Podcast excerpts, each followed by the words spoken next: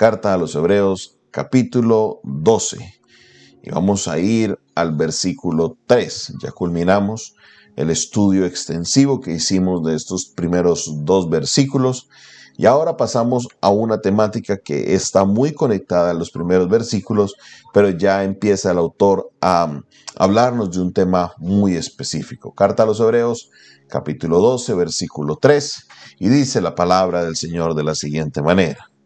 Considerad a aquel que sufrió tal contradicción de pecadores contra sí mismo, para que vuestro ánimo no se canse hasta desmayar.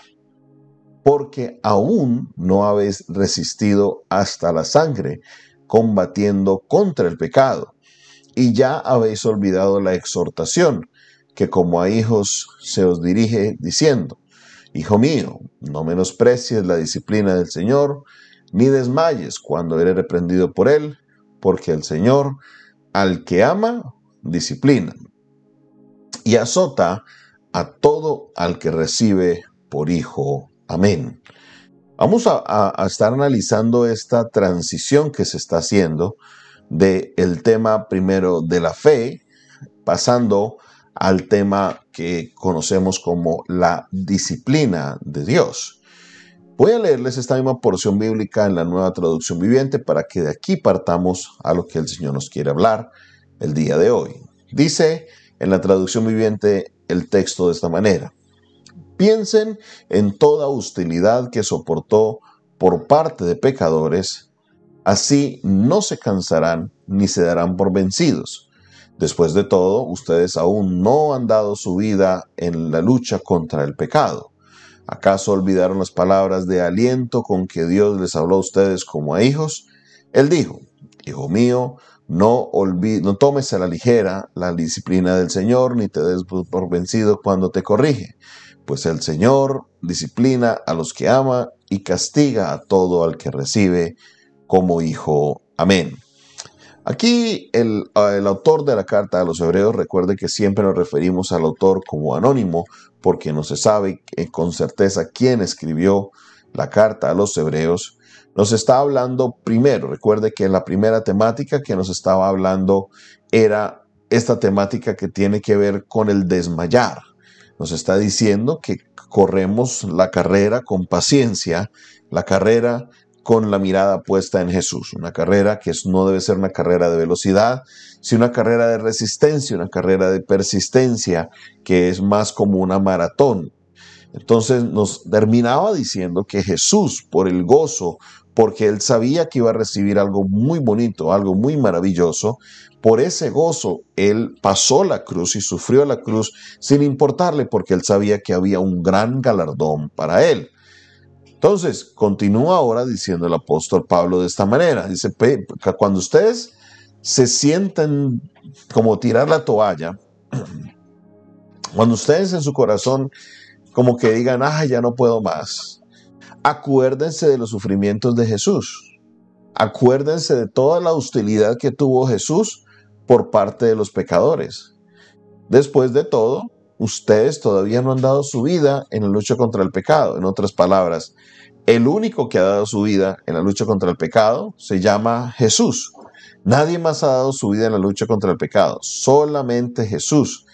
Entonces, nos dice el autor, piensen en Jesús que dio su vida por la lucha contra el pecado, cómo él sufrió, cómo los pecadores lo, fueron eh, muy hostiles hacia él, todo ese sufrimiento que padeció Jesús los debe ayudar a nosotros, y ahí me incluyo a mí, a no desmayar en esta carrera.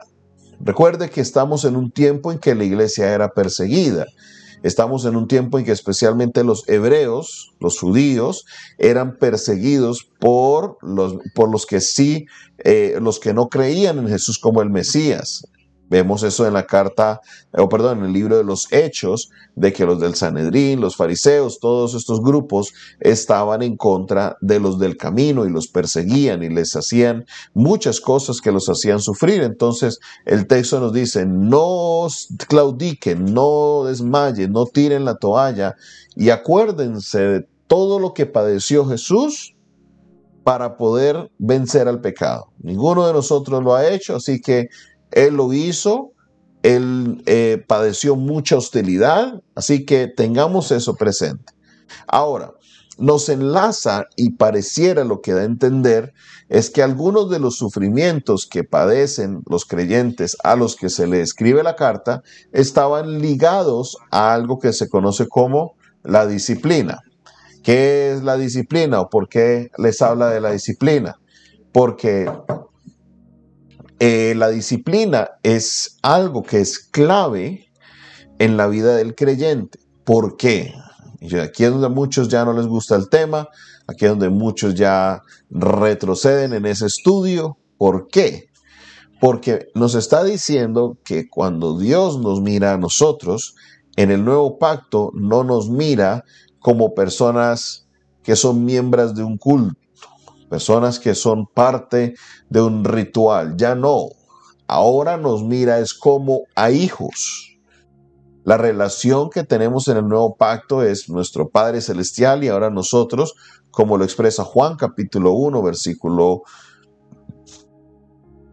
12, más a todos los que le recibieron y a los que creen en su nombre, les dio la potestad de ser hechos hijos de Dios. En esto nos dice que ya Dios nos trata a nosotros como hijos. Y todo padre, ¿cómo trata a su hijo?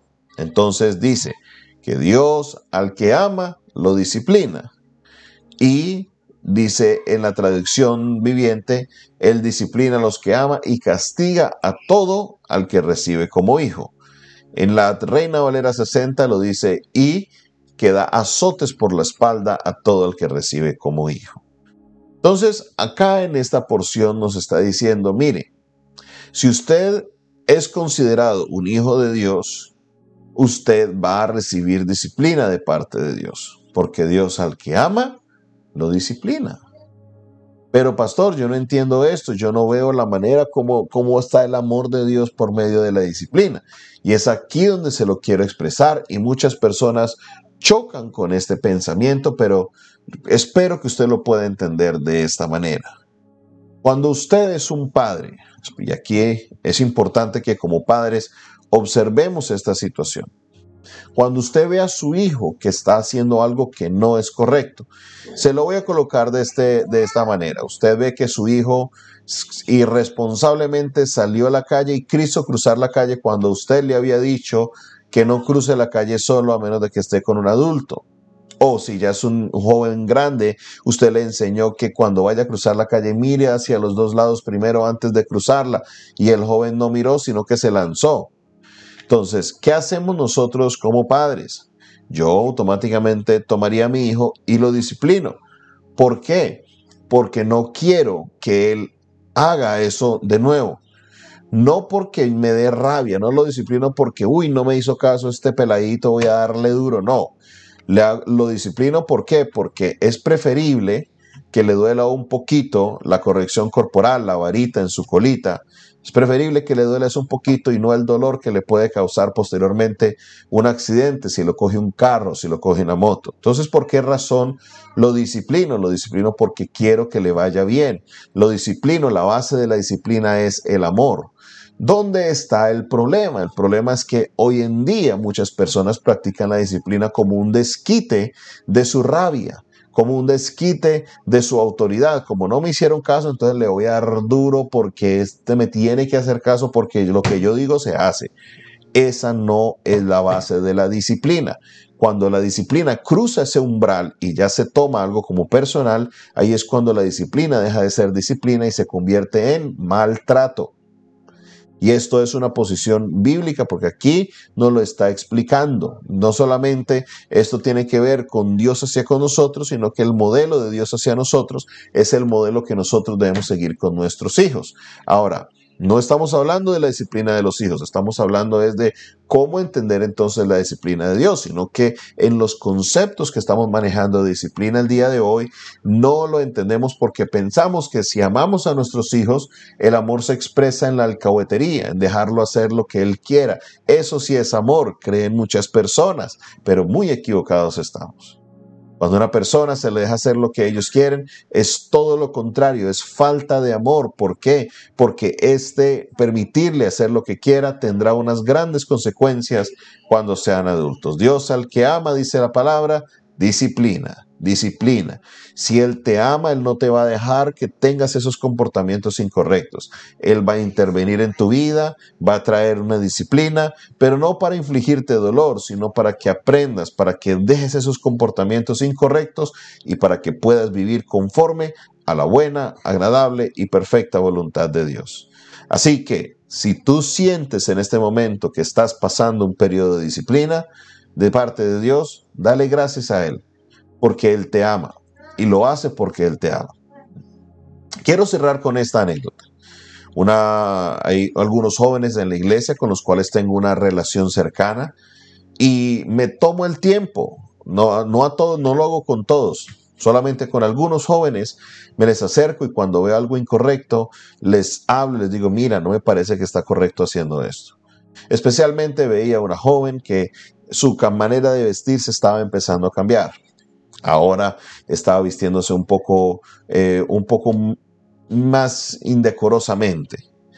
Me le acercaba y le decía, mira hija, esto no me parece bien que te vistas así, estás llamando la atención por las cosas equivocadas, mira, esto no me parece correcto. Y hasta que un día la joven estalló y me dijo, ay, pastor, es que usted me la tiene montada a mí. Yo, usted solamente me regaña a mí, usted no regaña a todos. Y le digo, entonces venga, venga, subamos a la oficina y hablemos. Estaba muy, muy, muy molesta porque yo le estaba diciendo que no hiciera esas cosas, pero yo no se las decía en son de disciplinarla, decirle, le voy a sentar para que no vuelva a, servir, a hacer nada. Ese no era el fin, el fin era para que pudiera comprender ciertas cosas en su vida. Mira, es que usted me la tiene a mí montada, como decimos a los que no son colombianos, a lo mejor no entienden esa expresión. Usted me, me quiere siempre regañarme solamente a mí. Y le dije, mira, tantas personas que vienen a la iglesia, muchas personas que asisten a la iglesia y solo me tomo el tiempo con algunas personas de decirle las cosas que yo creo que no son correctas. Si yo lo hiciera con todo el mundo, no me alcanzaría el tiempo. Pero hay personas, no solamente con ellas, sino con otras personas con las que tengo la confianza, que me acerco y le digo, mira, esto no me parece lo correcto. Lo hago antes es porque me importa. Cuando hay personas que no les digo nada, es por, no es porque no me importen, sino porque no tengo esa confianza o a lo mejor no tengo como esa visión de, lograr eh, ayudar a la persona a llegar a cierto nivel. Pues, ¿qué ha pasado en estos tiempos? Ha entendido y se ha estrechado la relación porque sabe que partía esos comentarios que yo le hacía era desde el amor, desde el querer ver que a la persona le vaya bien. Así es como Dios nos trata a nosotros. Dios quiere que nos vaya bien y por esa razón Él nos corrige. Por esa razón Él interviene en nosotros. Es porque Él nos ama. Y la corrección de Dios es la corrección perfecta porque recuerde, Dios es bueno. Y todo lo que Dios hace es bueno. Y si Él entra a disciplinarnos, esa disciplina es buena. Y producirá algo en nosotros un buen fruto. Porque a los que amamos a Dios, todas las cosas nos ayudan para bien. Aún la disciplina. Gracias Padre Celestial por tu palabra. Gracias Dios por lo que nos enseñas, por lo que nos hablas. Gracias Dios porque por medio de estos, especialmente este tema que estamos entrando, de la disciplina, Señor, sabemos que nuestra cosmovisión va a empezar a cambiar, podremos permanecer más en ti y podremos, Señor, vivir una relación más cercana contigo. Gracias te damos, oh Dios, porque tú nos disciplinas, porque tomas el tiempo de corregirnos, porque tomas el tiempo, Señor, de decirnos las cosas que no están bien en nuestra vida y cómo debemos cambiar. Te pido y te ruego, Padre Celestial, que tu presencia esté siempre con nosotros, que nos acompañes en todo momento. En el nombre de Jesús. Amén, amén y amén. Esta fue una producción del Departamento de Comunicaciones del Centro de Fe y Esperanza, la Iglesia de los Altares, un consejo oportuno en un momento de crisis. Se despide de ustedes su pastor y amigo Jonathan Castañeda, quien les bendice y les recuerda que se suscriba a nuestro canal de YouTube. Hay un botón aparte de abajo que dice suscribirse, suscríbase. Al lado de una campanita, le das clic a la campanita y así recibirás todas las notificaciones de nuestras transmisiones. El Señor te bendiga, el Señor te guarde. Te recuerdo que si quieres recibir eh, o quieres aprender un poco más de nuestro ministerio, escríbenos a la línea de WhatsApp 316.